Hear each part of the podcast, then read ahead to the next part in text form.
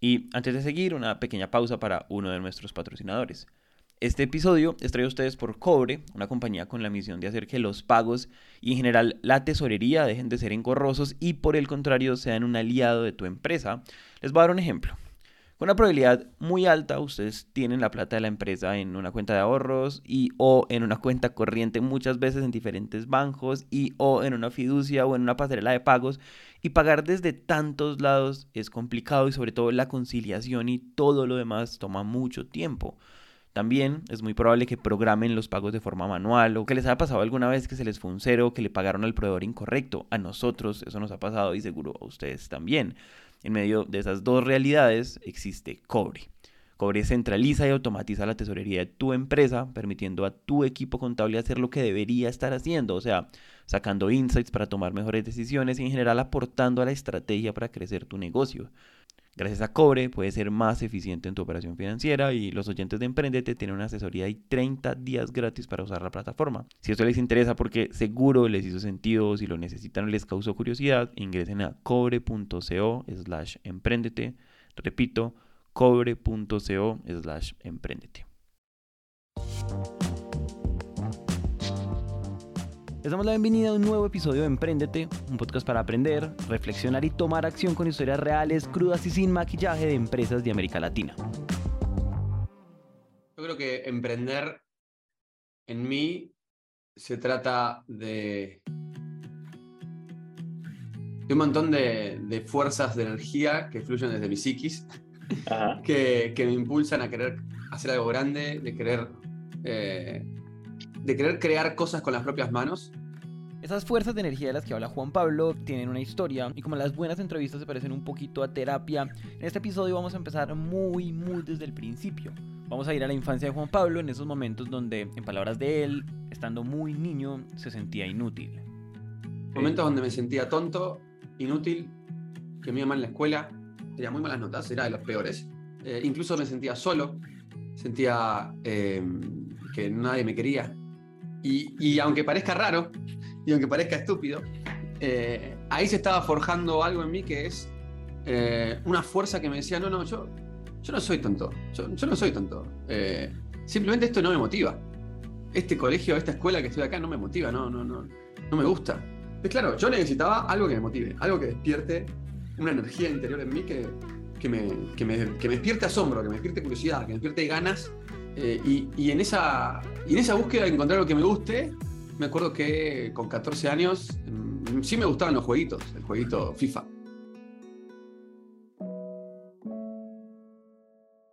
Imaginémonos esta escena juntos. Juan Pablo tiene 13 o 14 años, está solo en la casa, tiene el control del PlayStation en la mano. Junto a Mario Alberto, el matador Entonces tiene una idea dije, bueno, ¿qué, me gustaría hacer del juego FIFA? Bueno, me gustaría compartir, eh, que la gente que tenga buenas repeticiones del videojuego los comparta eh, y poder, eh, no sé, quien haya, quien haya hecho un equipo de fútbol de, su, no sé, el Deportivo Cali con la camiseta y los jugadores, porque obviamente el FIFA en ese momento, en el 2000, en 1999, no tenía los equipos latinoamericanos. de, Como mucho tenían los equipos mexicanos y después era Estados Unidos y después eh, Europa. Ok, o sea, Juan Pablo tiene, no sé, 13 años, es 1999 y quiere hacer una página web. No tiene ni idea cómo hacer una página web y pues... Tenía ganas de hacer una página y simplemente lo que hice fue cómo hacer una página web. Se ve que desde las bases soy un gran googleador. Y en ese momento encontré lo que, una versión de lo que, imagínense lo que es hoy en WordPress o esas plataformas donde uno puede hacer página web. En ese momento encontré eh, algo que se llama PHP Nuke, N-U-K-E, que era como una plataforma medio prehecha donde vos tocabas botones, pero estaba todo medio prehecho. Fue espectacular. Y, la verdad es que fue todo aprender tutoriales desde Google, desde buscar en Google cómo se hace tal cosa y empezar a hacerlo. Y la verdad es que era las noches cuando volvía de la escuela y el ratito que me dejaban mis padres eh, usar la computadora. Y ahí fui que hice mi primer emprendimiento, que fue una página web, una red social, donde, donde no existía todavía las redes sociales, donde permitía que la gente subiera sus repeticiones de sus juegos, de sus goles, que subiera sus equipos de fútbol, cómo lo habían tuneado. Y pasó algo muy interesante, que empecé a, tener páginas web de Estados Unidos que empezaron a promocionarla, como empezaron a promocionar mi página web. Y claro, de tener eh, pocas visitas al principio, empecé a tener miles de visitas por día, lo cual era un montón, porque me, empecé, me empezaron a, destacar la página web mía, se llama FIFA, eh, la.com, eh, empezaron a destacarla de muchas, eh, bueno, de muchas páginas web importantes de FIFA a nivel mundial, siempre no oficiales, ¿no? O sea, esta nueva página que había hecho Juan Pablo le fue tan bien que... Se terminó convirtiendo en, una de las plataformas eh, del juego FIFA más grandes de habla hispana. Pero sí me pasó que, que en eso dije, bueno, a ver, ¿y si hago plata con esto? ¿Si hago dinero con esto? ¿Por qué no pruebo? Y ahí fue mi primera vez que intenté hacer ya eso, convertirlo en negocio. Y empecé a poner publicidad online. Y claro, en ese momento a mí me pagaban, por ejemplo, Mercado Libre, me pagaba 10 centavos de dólar, estamos hablando antes del 2001, 10 centavos de dólar por cada clic que hacían en el banner. Y un dólar por cada persona que se registraba en el banner que ponía de Mercado Libre en la página web. Bueno, fue increíble. Como conseguí un gran cheque de, una suma, no, no, era gigante, pero ponte tú, imagínense que gané 500 dólares en ese momento. Juan Pablo pasó de sentirse inútil por tener malas notas en el colegio a ser el creador de una de las páginas web no oficiales de FIFA más visitadas de Latinoamérica, haciendo algo de dinero. Y entonces, primer plot twist, imagínense esto también, llega el primer cheque. Como que cuando llegaron esos dólares y llegaron a, mi papá, que porque no era mi nombre, sino el nombre de mi padre. Y a este man, en mi opinión, de una forma un poquito precoz, porque todavía estaba demasiado joven, le entró una especie de crisis y empezó a preguntarse... ¿Para qué hago esto? ¿Para qué quiero hacer esta página web? ¿Para qué, para qué estoy invirtiendo esta energía? O sea, simplemente me conecté con, con que esto no me llena, eh, no me llena por acá, y no sé, por una razón más, más del mundo ético, pero también porque me conecté con el sentido eh, y, me sentí muy mal. Y al sentirme muy mal, me pasó que lo dejé. Y de un día para otro, eh, le dejé mi página web a otro que hacía, de hecho, colombiano, un colombiano que, que, hacía una, una, red social parecida, que éramos como amigos, hacíamos cosas aliadas, y le dije, ¿sabes qué? Me aburrí, te lo dejo. y se lo dejé. Y fue como, uh, sentí paz sentí paz porque me empecé a meter como con la búsqueda del sentido y empecé a darme cuenta, para, no, yo no quiero dedicarme a hacer una página web del juego FIFA y que eso sea mi, mi, mi, mi metida en la vida. Si bien quería ser emprendedor y ya empezaba a imaginarme con, ah, bueno, ¿qué página web haré eh, el día que crezca y que sea más grande? Eh, fue como, uff, no sé, esta pregunta, por ejemplo, mi papá se la hizo a los 50, entonces renunció y decidió hacer otra cosa y mucha gente, no sé, digamos, se las hace a los 30, pero Juan Pablo no, Juan Pablo, antes de salir del colegio ya se estaba haciendo preguntas como estas. Y para de pronto entender lo que hay detrás de estas preguntas, pues hay que contar un poquito más porque no es verdad que lo único que hizo él en el colegio fue programar páginas web. En realidad la vida de Juan Pablo durante el colegio tenía como, llamémoslo, otras aristas. Como les dije que esto al principio se va a parecer un poquito a terapia, Para Juan Pablo, durante el colegio, él buscaba lugares donde... Me sentía raro, pero me sentía especial. y también encontré lugares donde me sentía original y donde me sentía como que, ah, bueno, acá eh, quizás no soy bueno en la escuela, no soy tan bueno en algunas cosas, pero en estas cosas me siento bueno y yo necesitaba sentirme bueno, eh, sentirme que era útil, que era capaz. Y, en ese sentido, la, verdad es que también había otro lugar donde yo me sentí útil, que fue en un espacio religioso. Yo estaba en una comunidad católica que se llama Schoenstatt, se llama Schoenstatt, donde iba a misiones, iba a actividades de apostolado, de acción social donde eso me, inspiraba y me motivaba. Y yo, la verdad es que eh, en ese lugar también me sentí útil. Me sentí como que algo en mí fluía, ¿no? Hacíamos acciones sociales desde ir mm, a, organizar acciones para ir a dar comida a lugares o ir a acompañar a, personas que estaban enfermas a, hospitales. Y, eso me motivaba un montón. Y me sentía un poco raro. Eh, me sentía un poco raro porque no, era lo que hacía la mayoría de, mis, mis mm, compañeros, compañeras. Sin embargo, me sentía especial. Y ese sentirme especial también era un factor que me motivaba. Entonces, segundo plot twist de la vida de Juan Pablo a los 17 años, él decidió que su futuro no estaba en la tecnología, sino en ser sacerdote. Y entonces, sí, entró al seminario. No, el seminario dura en Schoenstatt, la comunidad católica donde estaba, que es de la iglesia católica, dura más o menos 10 años. Oigan, a mí nunca me habían narrado 10 años de seminario que me hayan dado como ganas de ser sacerdote. Escuchen. Te digo que si me dices, ¿quieres volver? ¿A qué momento quieres volver ahora? Eh, uff, quiero estar ahí en la selva. O sea, primero estuve viviendo en Paraguay, en una, medio de una selva, eh, en un lugar que se llama Tuparendá, cerca de Asunción, donde es como vivir como un monasterio. Fue lo más lindo. Era levantarme a seis y media de la mañana, hacer una oración, ir a meditar, cada uno a su cuarto, pero con una vista a la selva, y escuchar los pájaros escuchar, hasta monos habían pasando, era increíble. Eh, y, y uf, meditar ahí, trabajar la tierra, estar mucho en silencio, mucho también cantando, a mí me gusta cantar y a muchos como contando y meditando y conexión con lo espiritual, conexión con la tierra, conexión con, con, con leer libros de espirituales y fue un momento maravilloso, para mí, maravilloso. Después de eso volvió a Argentina, en una época, digamos, dedicada al servicio. A, a mí me mandaron a Mendoza, a un hospital público pediátrico de niños, y ahí trabajé como asistente de enfermería. Y ahí también estuvo bueno por tener una experiencia nada que ver, o sea, tenía que hacer todos los días entre 40 y 50 camas, o sea, tenía que hacer la cama todos los días 50 personas o 40 personas, que además estaban ahí en la cama, y quizás los que estaban más, más jodidos. Bueno, fue todo una, un aprendizaje a la tierra, a, a trabajar con otros y en cosas súper básicas, eh, que al mismo tiempo es, eh, se volvía repotente porque era un gran camino de, estar presente para otros, estar presente sirviendo a otros de una manera súper concreta. Era un momento muy significativo. También llevé la guitarra, empecé yo la guitarra y al principio como que no me daba mucha atención o no, no me daba mucha... Y fue muy gracioso como, como al principio me miraban los doctores o lo demás yo con la guitarra eh, y al principio pedía permiso, ¿puedo entrar con la guitarra? Y los chicos felices y cantando y demás. Y sin embargo me pasó que al final de mi temporada, fueron seis meses, en el mes seis estábamos, estaba en mis últimas dos semanas, y viene, un, me tocan la puerta, cuando yo estaba tocando la guitarra en un, grupo, un grupo de chicos, una, justo una, un, un, cuarto de dos, dos, chicos, y me dice un doctor, ¿puedes venir un segundito? Sí, sí. Mira, me comentaron que acá, en este hospital, un hospital muy grande, ¿eh?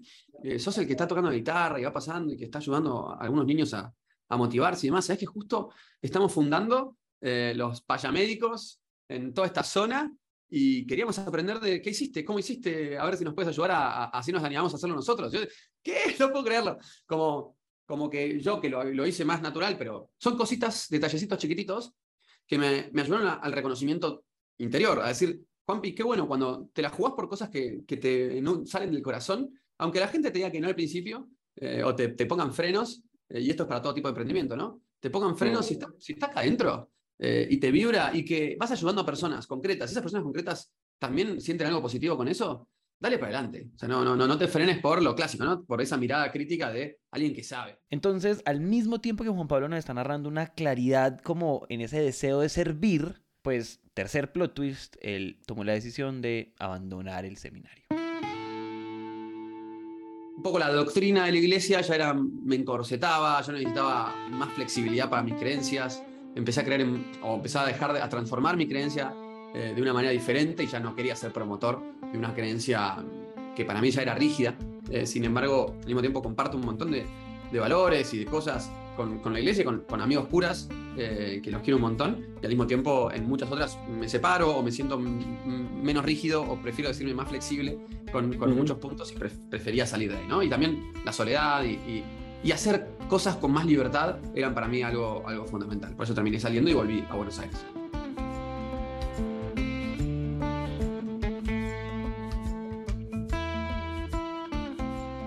Pero yo sabía que tenía una ilusión también, porque eso se acababa. Una vez que eras sacerdote, te mandaban a un pueblo y en ese pueblo estabas con otros dos más y ya se, esa era toda la comunidad. Y, y la verdad es que la vida esa, ya decía, uff, no me proyecto acá. Esta es como la cuarta vez en relativamente pocos años de vida donde Juan Pablo dice, no me proyecto acá. Y esto no es un juicio, pero definitivamente es algo que nos ayuda a entender al personaje que les estamos narrando. Entonces, después de unos años de seminario de creer que a eso iba a dedicar su vida, pues es natural que él llegue un poquito perdido y que se pregunte, pues, bueno, ahora, ¿por dónde? En primer lugar, no tenía idea qué hacer. No tenía ni idea. O sea, de hecho, vuelvo al seminario, vuelvo a Buenos Aires sintiéndome un fracasado. Eh, si bien había partes en mí que, estaban contentas de la decisión y que sentían que había madurado mucho, me sentía un poco fracasado porque eh, piensa que volvía, tenía 22, 23 años y todos mis amigos ya se habían recibido y yo recién empezaba a estudiar. Y, y, ni sabía qué estudiar además, ni sabía qué estudiar. Entonces dije, no, ingeniería informática, yo había estudiado ingeniería informática un año antes de entrar al seminario, eh, pero me di cuenta que ingeniería informática yo no quería. Eh, yo quería, no quería estudiar química, física, yo quería hacer páginas web y, y hacer emprendimientos digitales y me di cuenta que estudiando ingeniería informática eso no me iba a convertir en emprendedor. Eh, así que dije, bueno, estudio lo más fácil, estudio administración de empresas, que en todo caso eh, será como un camino para armar mi propia empresa digital y tendré buenos programadores en mi equipo o como socios o socias para, para sacar adelante una, um, algo digital. ¿no? Así que un poco estudio administración de empresas, pero sin claridad. Juan Pablo, como yo sé que muchos nos hemos sentido, no tenía ni idea qué hacer con su vida, pero sí tenía algo claro y es que él no iba a volver a la casa de sus papás y entonces necesitaba encontrar un trabajo. Y así fue que lo primero que hice fue buscar mm, personas que quisieran que le hiciera una página web. Empezaba Mm. a, hablar con gente, contactos y demás, que veía que no tenían página web y les proponía si quería que le hiciera la página web a cambio de un pago. Y ahí empecé a buscar de nuevo cómo hacer páginas web, porque no, ya, ya había pasado, pero sabía que confiaba en mi capacidad de buscar en Google. Y la verdad es que la gente en Google es hermosa. O sea, digo en Google, quiero decir, la gente que sube cosas enseñando, o sea YouTube, o sea en blogs y demás, te enseñan todo. Lo que busques en Google, todos lo sabemos ya, pero, pero para hacer cosas también lo encuentras. Entonces aprendí, a- volví a, hacer, a aprender a hacer páginas web, ahí conocí WordPress, y con WordPress fue como un camino de ida.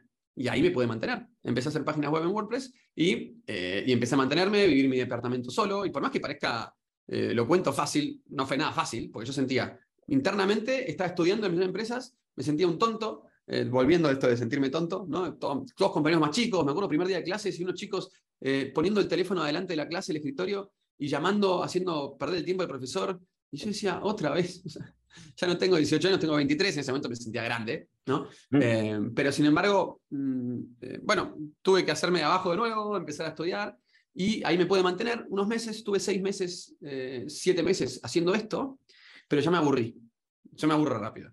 Y me aburrí, me aburrí de hacer páginas web. Y dije, no, yo no, no, no, no quiero hacer páginas web, no quiero crear una agencia de marketing online que haga páginas web.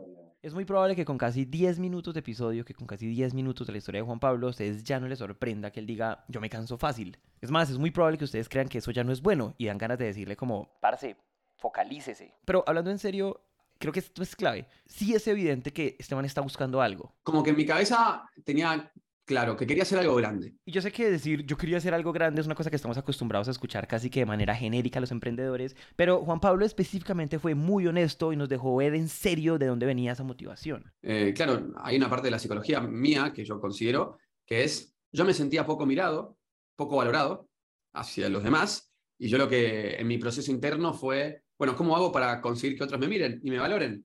Bueno, tengo que hacer algo destacable, original, eh, que mis padres me valoren, tengo que hacer algo grande. Y ahí eh, había una especie de búsqueda magnánima de cosas gigantes, que yo le llamo cazar mamuts, que después quizás contando mi historia se va a entender un poco más, pero que es como, yo quería cazar el mamut, yo quería ser héroe, yo quería ser visto y ser aplaudido, y ser admirado. Y eso me impulsaba también. Y pues además, Eh, quería ser millonario también, como decir, bueno, como que lo veía mi padre sufrir por el trabajo, por el dinero, mi madre también, y, y es como que no, no, yo, yo yo no quiero sufrir por el dinero, yo quiero tener mucho dinero y estar tranquilo en la vida con el dinero. Si querés, esas cosas sí las teníamos más como empuje interior. Oigan, en mi opinión, ultra sesgada y obviamente no completa, hay como dos grandes impulsos que tienen los emprendedores para ser emprendedores. Uno es como este miedo al fracaso, o más que miedo al fracaso, es como miedo a la pobreza, ese es un impulso súper importante. Y otro es como un deseo de grandeza, de heroísmo emprendedor, como de que cuando se cuente su historia suene música épica de película. Yo sé que estoy sonando exagerado, pero si usted emprendedor me está escuchando, hace silencio y sabe que tengo un poquito de razón. Y lo interesante es que Juan Pablo tiene ambas. Y entonces, con ambas cosas en la mitad del pecho, pues él dijo, ¿qué hacer? me metí en un concurso para emprendedores y bueno, me anoté un concurso de planes de negocios y ahí dije, bueno, a ver, ya voy a anotarme el concurso y ahí empecé em, a pensar de forma más concreta, si tuviera que hacer un negocio ahora, ¿qué haría? ¿De qué negocio haría? Bien, entonces el, el- el concurso yo no tenía nada más pálida idea de qué hacer, no tenía idea de qué, de qué- de qué idea de negocio. Pero como estaba viviendo solo, me di cuenta que estaba necesitando, uh, no sé, se rompía el tema del agua, el grifo o algo en el baño y llamaba un plomero y era todo un tema buscar un plomero, se rompía el aire acondicionado y era todo un tema buscar a alguien de aire acondicionado. Entonces, eh, ah, y me pasó también como que justo no había ninguna construcción cerca en mi departamento, ninguna. Sin embargo, empecé a escuchar mucho ruido de, obra en diferentes zonas de, mi, mi edificio, ¿no? Como, como un montón de, gente o remodelando el departamento o arreglándolo o lo que sea. Y dije, claro, si en este momento, en este departamento están contratando, en este edificio están contratando no sé cuántos proveedores para que les arreglen algo. En todos los edificios de Buenos Aires, ¿cuántos proveedores están siendo contratados en este momento? Y ahí fue que se me ocurrió una idea, bueno, y si hago una especie de mercado libre, pero de servicios, es decir, que alguien a la hora de buscar un proveedor de confianza, sea plomero, carpintero o lo que sea, lo busque eh, por, por- esta plataforma que yo arme y que además tenga votación de la gente, comentarios de la gente, fotos del trabajo que hayan hecho, precio, etc. Y eso me ayude a armar como una especie de plataforma digital. Es probable que usted esté pensando, eso ya lo hacen mil aplicaciones. Existe Trimbit, Heyfix, Rappi lo hace o no estoy seguro, lo hizo. Lo que pasa es que les estamos hablando del 2007. En esa época duras penas existía Mercado Libre. Por eso... Me armé esa idea, le llamé soyservicios.com y ahí empecé con el plan de negocios y la verdad es que me fue muy bien en términos del concurso porque salí finalista y salió mi foto en la nota, en el diario más importante, uno de los diarios más importantes de Argentina, se llama el diario Clarín, y, y salió mi foto. Entonces mucha gente hasta mi papá dice que lo felicitaban porque salía mi foto y que aparecía como que yo, eh, gran futuro emprendedor. Mentira, era un plan de negocios, pero lo hacían las marcas para hacer branding. Y, me empecé a meterme a, mundos de, eventos de emprendedores, me empecé a sentir más motivado y, ya estar en comunidad, hablar con otros pares, eh, hombres, mujeres que estén con la misma inquietud, uff, me recontra, me recontra motivó. Después me pasó que empecé a postularme a otros concursos, uno de una universidad importante, se llama IAE, Naves, y en ese concurso lo que me pasó es que ya habían inversores potentes de verdad, dando, dándote feedback sobre tu emprendimiento. Y me dieron feedback, y feedback tan negativo sobre el emprendimiento, diciéndome que no, ¿cómo te va a pagar un plomero, un carpintero? No te van a pagar nunca, va a ser un problema, la verdad, que me desmotivé. Me desmotivé por la crítica de los inversores. Ante esa desmotivación, mm, más allá de que ya había encontrado como un, un, potencial socio con el que estamos empezando a hacer la página y demás, me desmotivó eso y quedamos en no avanzar con el proyecto. Y ahí me di vuelta y dije, bueno, quiero emprender. ¿Qué, otra cosa podría hacer? Y ahí empieza a nacer otra idea de negocio eh, que le llamé mm, me, pedido listo, no, menú del día, eh, menú del día listo, algo así como era malísimo el nombre, pero era como, le llamé conceptualmente, ¿no? Y de hecho, eh, no, menulisto.com.ar, ahí está, menulisto.com.ar. ¿Cuál era la idea? Estamos hablando ya en el 2009. La idea era que vos pudieras pedir comida por internet y para que vos puedas pedir el delivery del mediodía, online por un superprecio y hacer arreglos con restaurantes y demás. Entonces empecé a ocurrirme eso, y empecé a, puse la página web y empecé a hablar con restaurantes. Y en ese camino de hablar con restaurantes, me escribe por LinkedIn un chico que se llama Ariel, que estaba con un proyecto muy parecido, pero simplemente una plataforma de comida online en Uruguay. Ellos estaban empezando, salieron de la universidad y estaban empezando pedidos ya en Uruguay. Recién empezaban, o sea, recién lanzaban pedidos ya en Uruguay. Y, nada, no tenían ni restaurantes todavía. Eh, y, me, o, en todo caso tenían tres, cuatro restaurantes empezando en Uruguay. Me dice, mira, estamos buscando un socio para lanzar pedidos en Argentina, porque pedidos Uruguay les parecía, Uruguay les parecía un mercado muy chico y querían asociarse con alguien de, Argentina para lanzarlo rápido en Argentina, cosa que si lanzábamos en Argentina Uruguay con potable cantidad de restaurantes, iba a ser más fácil tener inversión rápido. Y me encantó más el proyecto de ellos de ser para todos los restaurantes, que vos podías hacer pedidos por internet a cualquier restaurante. Y le dije, me encanta, estoy con esto, yo estoy solo, eh, hablemos, juntémonos. Me fui a Uruguay, me junté con ellos, después ellos vinieron a Buenos Aires, empezamos ir de vuelta, firmamos un contrato. Y bueno, me asocié con ellos para yo ser Pedidos Argentina. Digamos, en vez de lanzarme solo, me convertí en Pedidos Argentina. Y ahí me asocié con ellos y fundé Pedidos Argentina. Juan Pablo y sus socios casi que venían del futuro a lanzar Rappi versión 2009. Porque yo no sé si ustedes se acuerdan, pero en esa época lo que había era directorios, o por lo menos así se le llamaban Colombia. Pero ni siquiera el, menú, olvídate, no, existía el menú online, olvídate. Y para pedir comida por internet no existía, o sea, no existían aplicaciones en los celulares todavía. Yo no sé si se acuerdan y no sé cómo era en Uruguay y Argentina, pero aquí había unas páginas amarillas y entonces uno buscaba como una especie de diccionario el restaurante que ya tenía en mente y justo la parte de restaurantes era como particularmente fea porque era llena como de anuncios a ver cuál era más grande y como más, no sé, como cuál llamaba más la atención y entonces era muy poquito estético. Y además creo que en esa época estaba de moda que el rojo y el amarillo da hambre, entonces todo era rojo y amarillo horrible. Terminé desahogándome. Y entonces uno decidía, marcaba el número que muy probablemente era un teléfono fijo y al otro lado de la línea contestaban del restaurante, anotaban la orden en un papel y pues después lo hacían llegar a la dirección que también habían anotado en un papel. De hecho, nosotros lo que lanzamos es una página web, no una aplicación en el celular. Las apps todavía no estaban ni de moda. Em, tú tenías que pedir sí o sí comida por, por teléfono. Era, era, era por eso, a mí me parecía que el camino iba hacia ese lado.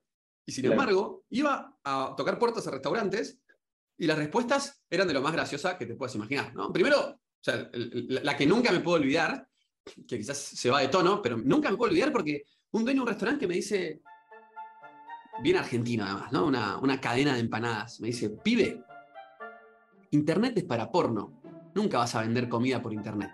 ¿Entendés? Y yo, pero te juro que no es solamente para porno y vas a vender comida por Internet. Solo que quizás no, no hoy, o sea, no, no, no mañana, pero créeme que te subís a la plataforma, vamos a empezar a poner publicidad, vamos a hacer que la gente. Y hay mucha gente que no tiene ganas de llamar por teléfono y pedirte la- las, tres, eh, las tres de jamón y queso, las cuatro de Roquefort. Te lo quiere pedir todo por internet. Hay mucha gente que es como yo, le digo, que no quiere pedir por teléfono, no quiere hablar por teléfono. Y, y no me la tomaban, lo que me costó. Así suena divertido o así esta idea de que el internet solo sirve para ver porno suena estúpida 10 años después, esto que está contando Juan Pablo es muy importante porque él tenía enfrente una tarea muy difícil y era convencer a las personas. Abrir caminos es muy romántico y muy heroico, pero es muy difícil y entonces a Juan Pablo le tocó hacer cosas como... El primer gran restaurante que cerré, ¿por qué lo cerré? ¿Por qué lo conseguí? Porque le dije, eh, mira, yo entiendo que no te motive tanto la idea de, de- de entrar a una, otra, una plataforma más. Estás cansado, me decía que estaban cansados de guías de delivery que les cobraban por mes para estar en la plataforma. ¿no? Y yo le decía, no te voy a cobrar nada, solo si te pagan, solo si te consumen. Y yo entiendo que no quieras estar en más guías, estés cansado de atender a más guías, pero tu página web sabes que está hiper desactualizada. Sabes que tu página web tenés que cambiarla. Te propongo algo. Vos entras a pedido ya, a cambio que te hago la página web gratis. ¿Qué te parece? Bueno, le hice la página web a una de las pizzerías más grandes o más icónicas e importantes de Buenos Aires, se llama Romario, gratis a cambio de que entre a pedido ya. No te O sea, fue como. ¡fua! Tenía que hacer un montón de malabarismos para que conseguir restaurantes. Era muy difícil. No confiaban en mí. No confiaban en mi proyecto. Es más, esa disonancia tan grande entre el futuro evidente que veía Juan Pablo y el futuro que no veía nadie más, habilitó cosas tan irrisorias y al mismo tiempo divertidas como esta. Y claro, armamos toda una plataforma para eso, la implementamos y lo fuimos a, a la hora que, nos, que vendíamos un restaurante, íbamos a los restaurantes y les pedíamos que eh, aceptaran el pedido cuando alguien hacía el pedido para ya confirmarle al usuario que le va a llegar el pedido.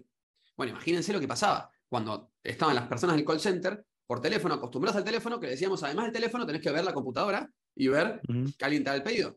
Bueno, cada vez que había un pedido, podían tardar 10 minutos en confirmarlo.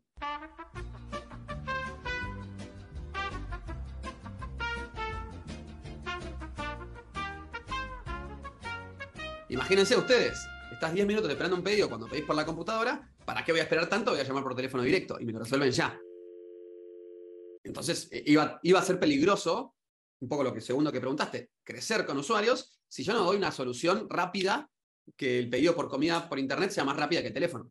Entonces, ¿cómo hago si los telefonistas del call center eh, no me hacían, no, no, no, no daban rápido la respuesta? Bueno, lo que resolvimos fue que esto no funciona así. Que hoy estoy, tengo que pavimentar el camino, como dices tú, y en vez de darles una aplicación a los telefonistas del call center, se la vamos a dar. Pero ¿saben qué, qué terminamos haciendo? Durante un año entero teníamos nosotros nuestro propio call center. ¿Y qué No hacías? Tú pedías al, al- al Romario por nuestra página web y una persona de nuestro equipo llamaba por teléfono al restaurante para decirle que tienes un pedido de pedido ya a tal dirección, eh, tal nombre de tal persona, tales pedidos. es estúpido, es nonsense. O sea, ¿cómo vamos a hacer eso? ¿Cómo vamos a hacer un...? Al final lo que hacíamos era, en vez de que llames tú, haz el pedido por aquí, que llamo yo. o sea, es absurdo. Sin embargo, era el único camino. Y, si- y sin embargo, si lo piensas bien, dices, ah, genial. Entonces, no tienes que armarte un desarrollo súper full para probar el modelo. Para probar el modelo, simplemente puedes hacer una página muy simple. No necesitamos programar nada en realidad. Era una página web muy simple, donde completabas un formulario para hacer el pedido y nosotros llamamos por teléfono. Y ya, o sea, fíjate, podíamos lanzarlo un MVP sin casi nada de programación. Hicimos algo muy bueno, muy bueno, muy bueno, pero no lo usaban los usuarios y los restaurantes. Entonces, al final, volvimos para la época de las cavernas, por así decirlo, de llamar por teléfono.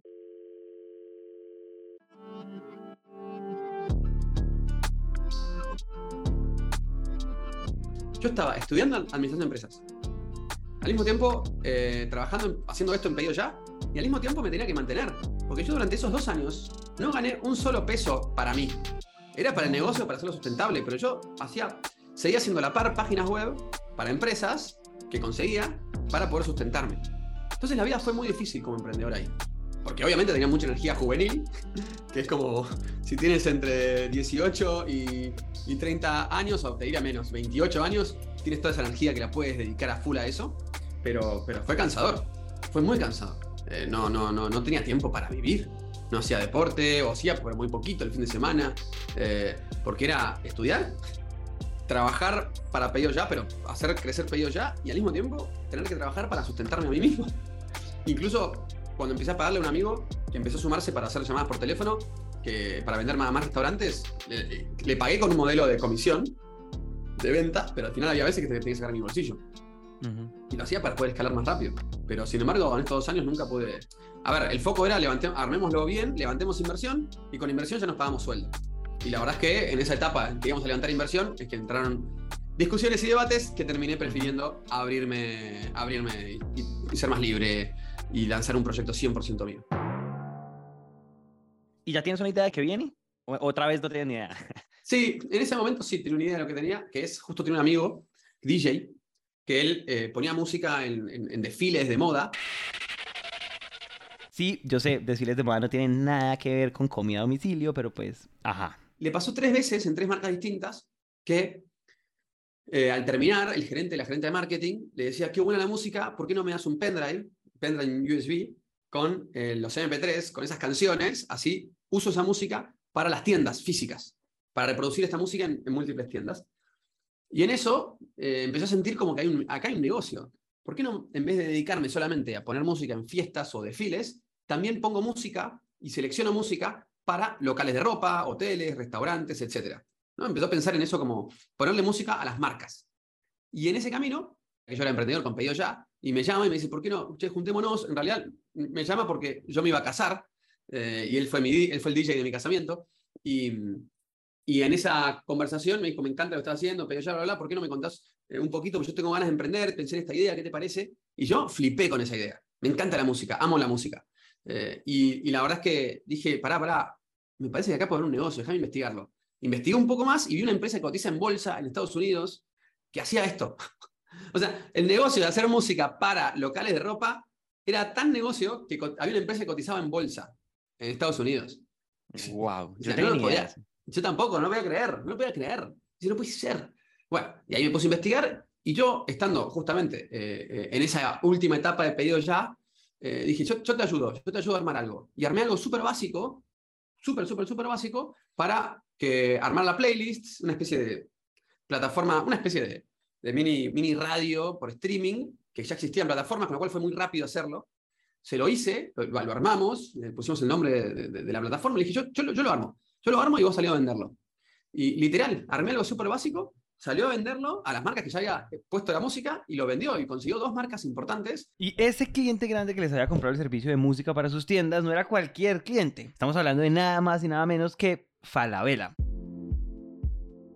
En un segundo de repente tenía pedido ya, me tenía que sostenerme haciendo páginas web y había hecho esto ot- otro, pero igual yo estaba con pedido ya, como te digo, ya en- saliendo.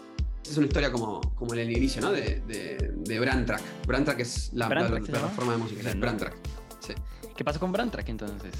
Wow, bueno, Brandtrack es otro mundo aparte, hermoso. Ahí fueron nueve años de mi vida, donde ¿Nueve sí, años? sí, nueve años. Sí me pasó que con Brandtrack fue muy loco porque al medio año de haber dejado pedido ya, hubo un día, y yo estaba, la verdad todavía estaba, estábamos muy lentos con Brandtrack, eh, que empecé a recibir felicitaciones de un montón de gente. Un montón de gente eh, que mandaba por mensajito de texto tipo WhatsApp. Felicitaciones, Juanpi.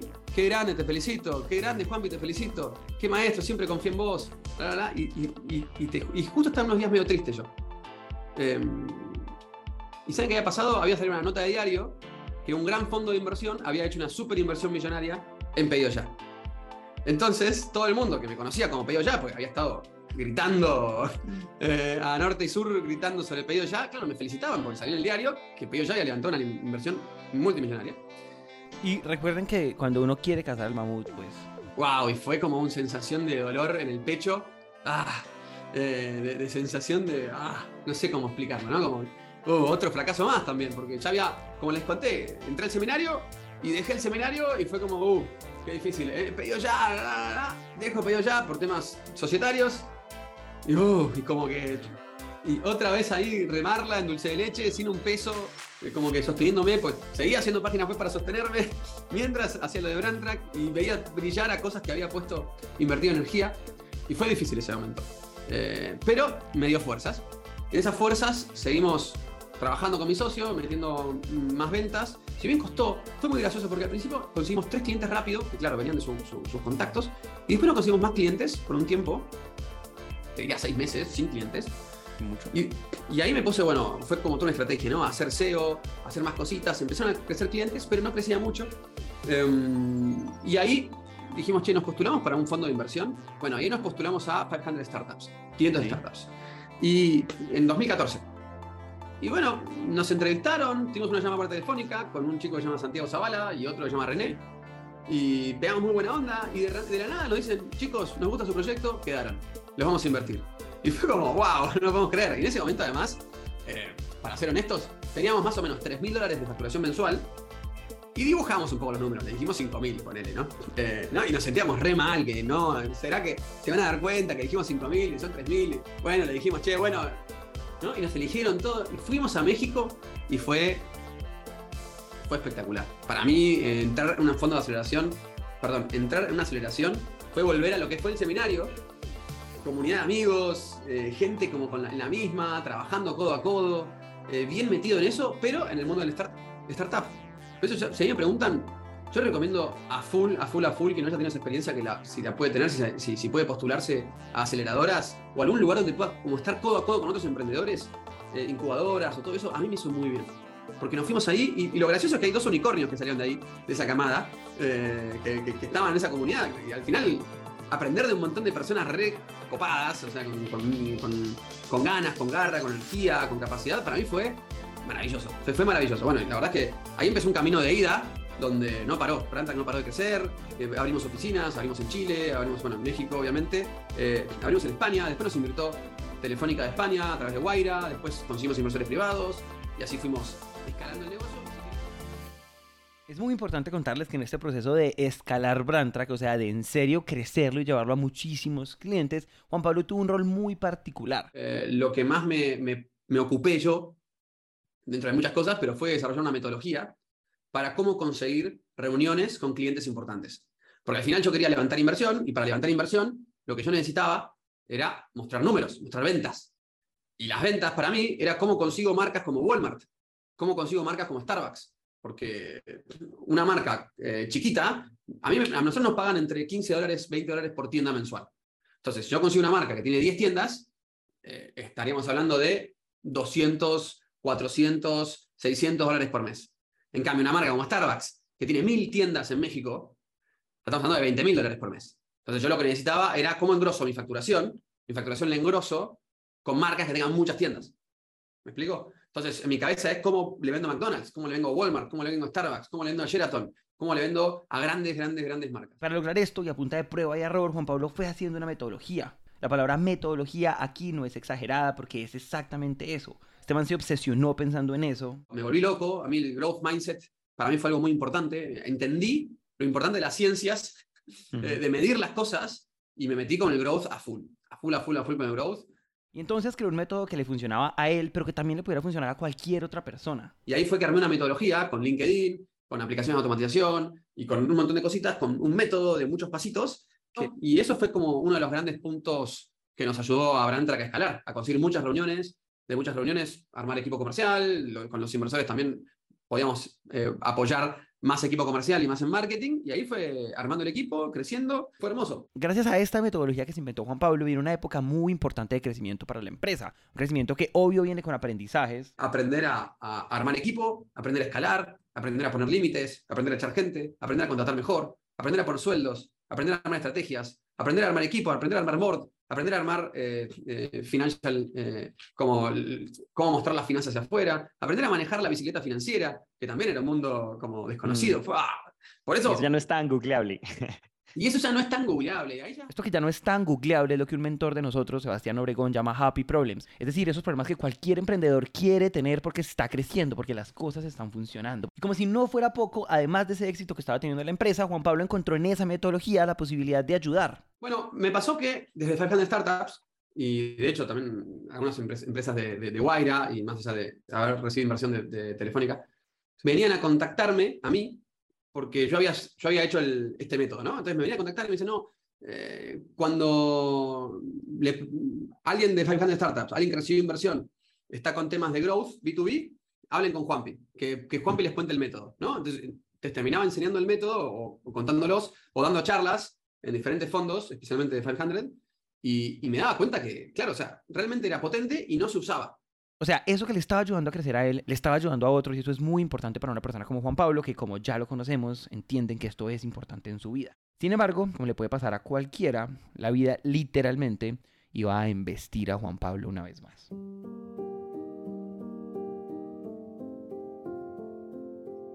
En el 2017 nace mi hija, Sara, de la cual quiero mucho. Y en el 2019 me separo de la madre de Sara. Y en el 2019 entro en una crisis personal. Eh, crisis personal donde estoy también. O sea, tengo una empresa que facturaba siete dígitos por año.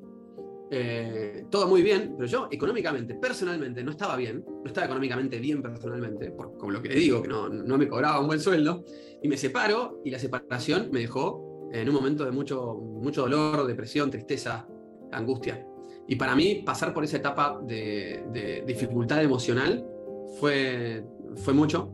Y, y, ante mi socio y ante la situación en la que estábamos, que estábamos con una discusión muy fuerte estratégica, eh, preferí proponerle que yo me abría de camino. O sea, como que, que, que él siguiera con Brand Track. Si, en realidad, si vamos por la estrategia que él quería, vamos por esa, pero yo me abro y si vamos por la estrategia que yo quiera, bueno, vamos, pero vamos por esa estrategia. Ya no, como que no, no, no entrar como en, en, debate, porque yo internamente tenía muy poca energía disponible, la verdad. Estaba en esa etapa más emocionalmente eh, difícil. Al mismo tiempo, hace años que ya venía con ganas de vender mi empresa, la de música, para dedicarme a empresas de impacto. Yo quería hacer algo de impacto, full impacto, y, y obviamente Brandtrack me encantaba, la música me, me, mueve, pero ya mi corazón empezaba a pedir algo que eh, se enfoque en algo que genere más bienestar.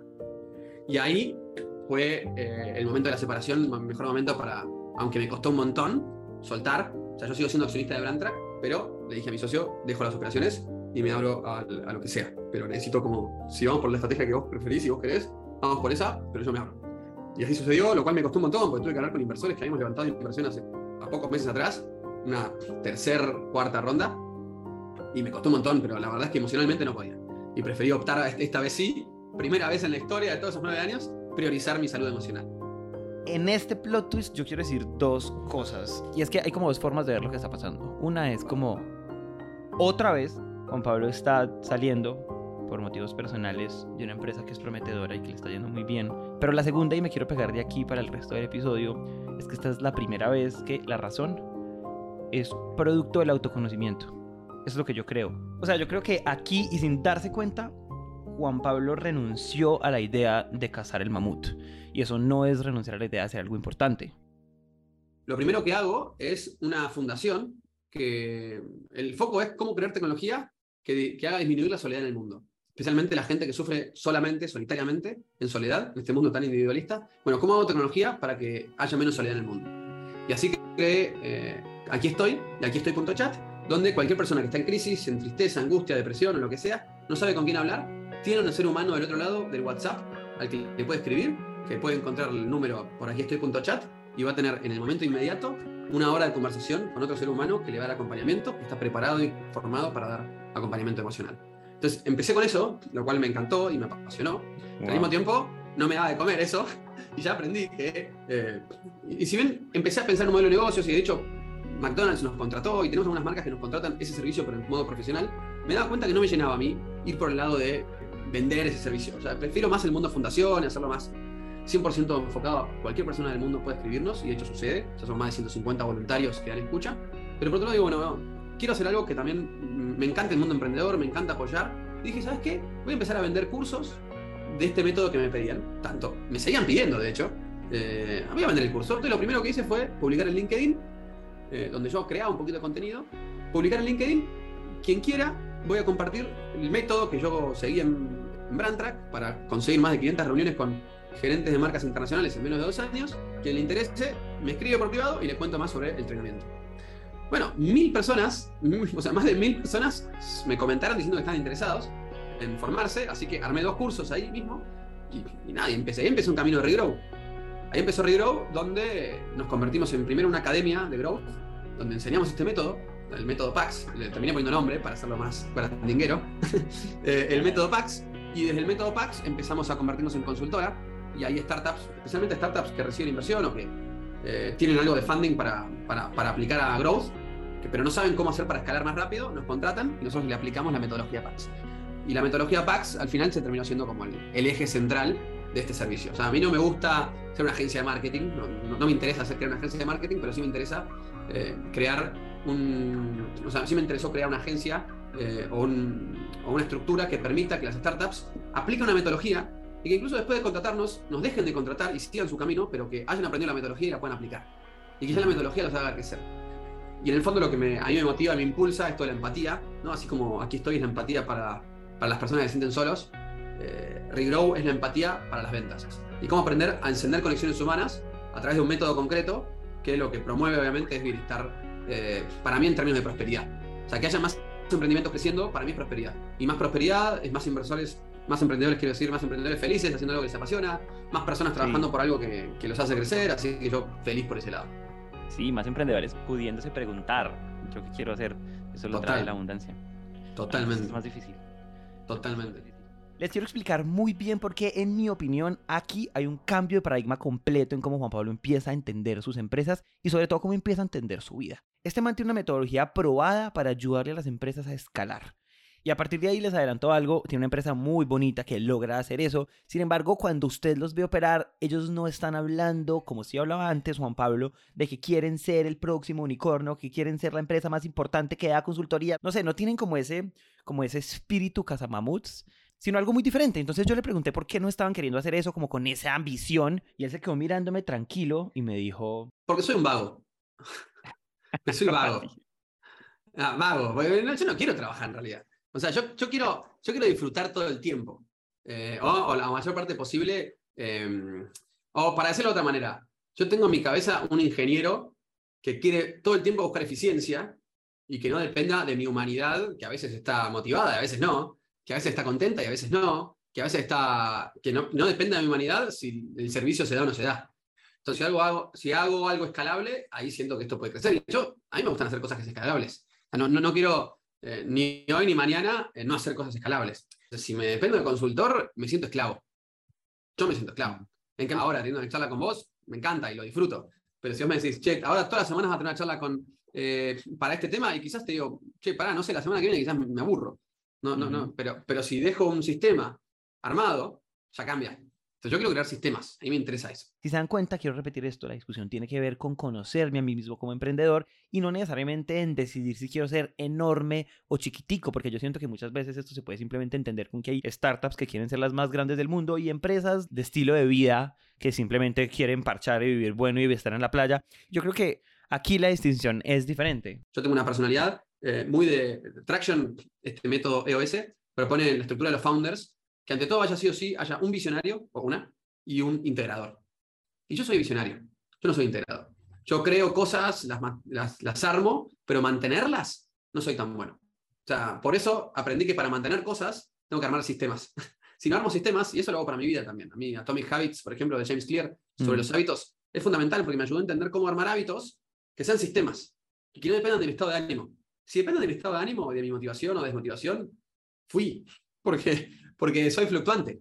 Lo que les estamos queriendo decir con esto es que cuando uno deja de pensar en cazar el mamut como, como objetivo evidentemente autoimpuesto por cualquier emprendedor, no sé, cuando uno renuncia a eso puede empezar a disfrutar mejor el camino, pero eso no quiere decir que uno eventualmente pueda cazar el mamut. La verdad es que en este momento Regrow no lo ha cazado. Regrow es una empresa hermosa, me consta porque he conversado mucho con ellos y tienen números muy interesantes, pero todavía no es enorme, todavía no es ultra enorme, sin embargo, todos ahí, incluyendo a Juan Pablo, la están pasando bien. Yo creo que eso hace toda la diferencia y tal vez por eso queríamos contarles la historia de hoy.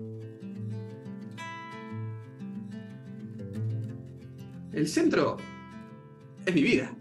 El emprendimiento tiene que ser funcional a mi vida. Por eso me gusta el concepto de lifestyle business. ¿Qué lifestyle es el que quiero? Es la pregunta prioritaria.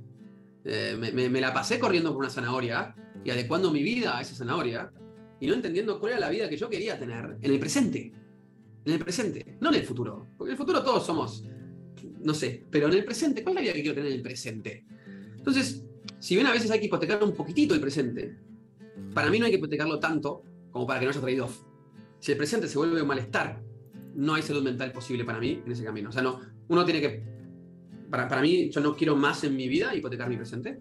eh, más allá que en momentos pueda tener necesidad de mayor esfuerzo, mayor esfuerzo, o quizás eh, menor tiempo para meditación, no sé, o lo que sea, pero hay cosas que para mí son bases de, estado de bienestar. Eh, si, si, yo fuera un país, diría, mira, mínimo, este estado de bienestar tiene que estar. y en ese sentido, estado de bienestar es, yo quiero crear negocios, tomando en cuenta lo que dije antes, soy vago, lo decía en chiste, ¿no? Pero pero si yo creo negocios, primero que el negocio sea un, alineado a un propósito que me impulse y me vibre. Eso en primer lugar. Pero al mismo tiempo, que me permita y me dé tiempo y que yo siga teniendo el tiempo para hacer otras cosas que están dentro de lo que yo llamo constelación de bienestar. Yo creo que todos tenemos una constelación de bienestar que lo vamos descubriendo en la vida. A mí, por ejemplo, el deporte me hace muy bien. Por eso corro triatlón, hago, eh, bueno, nadar, hoy nado en el mar. O sea, elegí venir a ir a Barcelona, venía a Buenos Aires, porque sabía que acá iba a poder nadar en el mar, correr en la montaña, al mismo tiempo estar circundado por una comunidad de emprendedores, donde también me encanta y me motiva el mundo emprendedor, el mundo tecnológico, al mismo tiempo me encanta el arte, estoy haciendo clases de teatro eh, y, meterme con el mundo del teatro y la música, y también haciendo clases de, temas musical, un instrumento que se llama handpan. Eh, también comunicación no violenta, estoy, este viernes, por ejemplo, mañana me voy a un retiro todo el fin de semana de comunicación no violenta, y el mundo de la comunicación no violenta para mí es importante. Eh, entonces, para mí fue qué tipo de vida quiero tener y cómo armar negocios que respeten ese tipo de vida y no solamente que faciliten ese tipo de vida y que contribuyan a ese tipo de vida. Si sos una persona que quiere viajar por el mundo, o sea, que sí o sí armes una empresa descentralizada, o sea, remota, o una empresa que, justamente te promueva viajar por el mundo, no lo sé. Pero, pero creo que el gran error que tenemos. imaginaría no. ¿Cómo? Claro, claro. El gran error que tenemos es no poner en el centro a la persona, a nuestro bienestar. Mm. Y no hablo de. Eh, pero hablo de, de soñar de verdad. ¿Cuál es el, la vida que soñamos tener, pero no el futuro, en el hoy. ¿Cómo quiero vivir hoy? Quiero, no, quiero las mañanas hacerlas eh, a meditar o hacer tal cosa, hacer tal otra, estar tranquilo acá, estar tranquilo allá, y a las tardes estar haciendo esto. O me gusta trabajar a la noche, no lo mismo, no importa. Pero es diseñar cuál es el lifestyle y ir ganando territorios, me llamo yo. Y a mí me, sirvió un montón ese camino de ir, ir ganando territorios. Territorio sería como, bueno, ahora eh, gané el territorio del triatlón, por ejemplo. El territorio del triatlón es cómo meto en mi vida entrenamientos todos los días. Y de a poquito fui metiendo en mi vida, todos los días, media hora, una hora, de hacer correr, nadar o bicicleta. Y eso fue un territorio que fui ganando. obviamente ahí recomiendo un libro tipo eh, Atomic Habits de James Clear o similares. Eh, pero sí, para mí en el mundo del autoconocimiento, eso es lo que nos ayuda a después crear negocios que estén alineados a nosotros y que yo planteo el negocio ya diciendo con mis socios, y eso también es fundamental para la cultura, es yo quiero este negocio para lograr esto, y quiero trabajar con esta modalidad. No quiero después estar en un momento donde me vuelvo workaholic a, a, cambio de que el futuro del negocio sea un negocio millonario, que es el clásico, ¿no? Y, pero perder mi salud mental. Para mí es prioridad mi salud mental hoy. Y eso para mí se vuelve fundamental. Y bueno, no sé si tengo más respuestas que eso.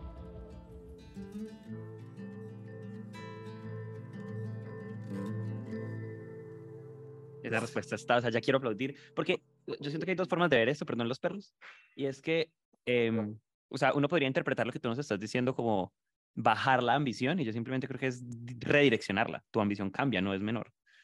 Eh, en términos de qué quieres y por qué lo quieres. Totalmente, es que tú, tú, puedes ir a buscar inversión multimillonaria y puedes, puedes ir a buscar los mil millones de dólares de inversión, no importa. Pero, pero para mí es, no, no deposites eh, en, en la valoración externa cómo tienes que comportarte levantando mil millones de dólares. Si vas a levantar mil millones de dólares y pones tu límite, dices, mira, yo voy a levantar esto, voy a lograr esto, esto, esto, y marco de laburo, de trabajo va a ser así, así, así, ya está. O sea, ¿cuál es el marco de trabajo que te da bienestar? Porque preguntarse eso, ¿cuál es el marco de trabajo que te da bienestar? Te permite encontrar, a mí me permite encontrar, como cosas que haría que, me, que realmente son de valor para mi vida, son nutritivas para mi vida y que al final son nutritivas para otras personas. Como decíamos al principio, un emprendedor tranquilo y contento eh, es más probable que, que dé bienestar a su alrededor y, trabaje mejor. Lo mismo, o sea, si encuentras esas cosas que te dan bienestar y que te motivan, que te impulsan, es más probable que tus equipos y todas lo vibren en esa, en esa línea. No sé si te hace sentido. Me hace todo el sentido. Y lo bonito justo es que, pues que hay tantas respuestas como individuos. No, nadie tiene que salir. O sea, la, invitación aquí no es que todos nos vayamos para Barcelona y hagamos teatro y música contigo, sino que nos preguntemos en serio eh, y ese es un proceso muy bonito. O sea, yo siento que esta sí es una invitación increíble a, a mirar para adentro, a mirar para adentro y no solamente estar como, como alquilando ideas de qué es lo que hay que hacer, que es lo que yo siento que, qué pasa con todo este ruido que hay por ahí en medios, en todas partes. Eso me parece. Súper. Este episodio fue posible gracias a que Santi conoció a Juan Pablo no sé dónde. Gracias por haberse encontrado. La entrevista la hice yo, el guion y la producción de este episodio la hizo Ana María Ochoa y después la locución, pues como están escuchando, estuvo a mi cargo. La música la hizo Alejandro Rincón y el diseño gráfico estuvo a cargo de Luisa María Ríos.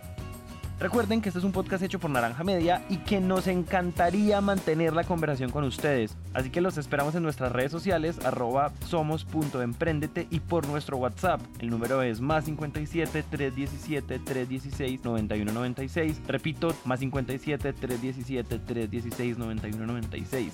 Ustedes no tienen idea de lo que valoramos conversar y aprender de ustedes. Un abrazo.